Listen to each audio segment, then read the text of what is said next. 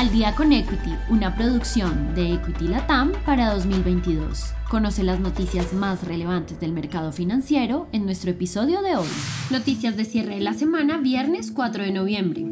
Wall Street en rendimientos negativos. En el transcurso de la jornada del mercado del jueves, los inversionistas han incrementado su aversión al riesgo, luego de conocer que el presidente de la Reserva Federal indicó que la Fed aún tiene mucho camino por recorrer y que los datos recibidos desde la última reunión sugieren que el nivel final de las tasas de interés será más alto de lo esperado. Los principales índices de Wall Street cotizan en rendimientos negativos, donde el índice Dow Jones se deprecia 0.22%, el SP 500 0.66% y el Nasdaq 1.09%. El precio del petróleo a la baja. El precio del petróleo viene mostrando contracciones de 1.39%, lo que lleva el precio del oro negro a los 88.84 dólares por barril. Las contracciones se deben a que la Reserva Federal ha realizado otra subida en la tasa de interés, acompañado de las declaraciones del presidente de la Fed que ocasionó un fortalecimiento del dólar. Los inversionistas consideran que las probabilidades de que la economía global entre en una etapa de recesión han aumentado. Por estas razones es que el precio del petróleo viene mostrando contracciones, a pesar de que la Organización de Países Exportadores de Petróleo tuvo una reducción en el bombeo de petróleo en octubre, por primera vez desde junio. El Banco Central Europeo no sigue los movimientos de la Fed. La presidenta del Banco Central Europeo indicó que el Banco Central debe estar atento a las decisiones que tome la Reserva Federal, el cual influye en los mercados globales, pero que no deben limitarse a reflejar sus movimientos.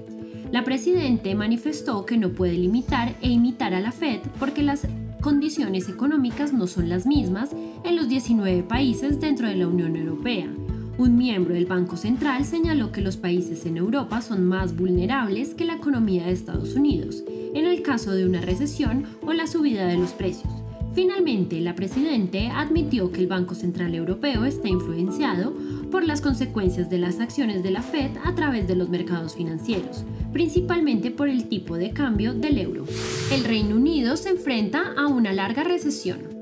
El Banco de Inglaterra informó que el Reino Unido se enfrenta a una recesión más larga, donde se espera que la recesión económica se extienda hasta 2024 se proyecta que el Producto Interno Bruto del Reino Unido se reduzca casi 0.75% durante la segunda mitad del 2022, lo que indicaría una disminución de los ingresos reales por el aumento de los precios de la energía y de los bienes transables.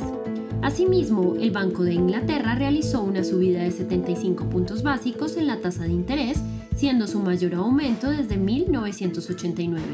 La octava subida de tipos de interés marca los continuos esfuerzos del Banco Central para controlar la inflación desenfrenada del Reino Unido que alcanzó un máximo de 40 años del 10.1% en septiembre se indicó que los problemas en el mercado laboral del Reino Unido siguen representando una gran presión inflacionaria, a pesar de que el banco observa que los aumentos de precios se reducen por debajo del 10% en el segundo trimestre del 2023.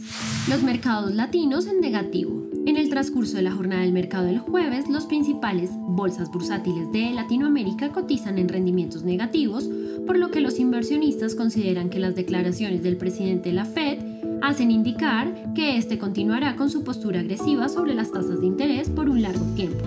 Además, ya que hay señales que indican que la economía global podría entrar en una recesión, tomando como ejemplo a las economías del Reino Unido, que están en recesión hasta casi el 2024. Por estas razones, el índice Colcap se deprecia 1.02%, el índice de Chile cae 0.47%, el índice de Brasil sube 0.08%, el índice de México se contrajo 0.71%, el índice de Perú sufre contracciones de 1.08%. Gracias por escucharnos. No olvides que en la descripción de este podcast podrás encontrar el link para abrir tu cuenta real con Equity y el de nuestra página web para que te informes de todos los beneficios que nuestro broker tiene para ti. Adicional a esto, si quieres aprender de todo este mundo, no olvides registrarte semana a semana a nuestros eventos gratuitos como webinars y lives Encuentra toda esta información en nuestra cuenta de Facebook y también en nuestro canal de YouTube para que no te pierdas ni un solo minuto de nuestras transmisiones. Si te gustó este episodio, no olvides seguirnos, compartir con tu red y escucharnos todos los lunes y viernes de apertura y cierre del mercado financiero. Esto fue Al día con Equity. Nos escuchamos en el próximo episodio.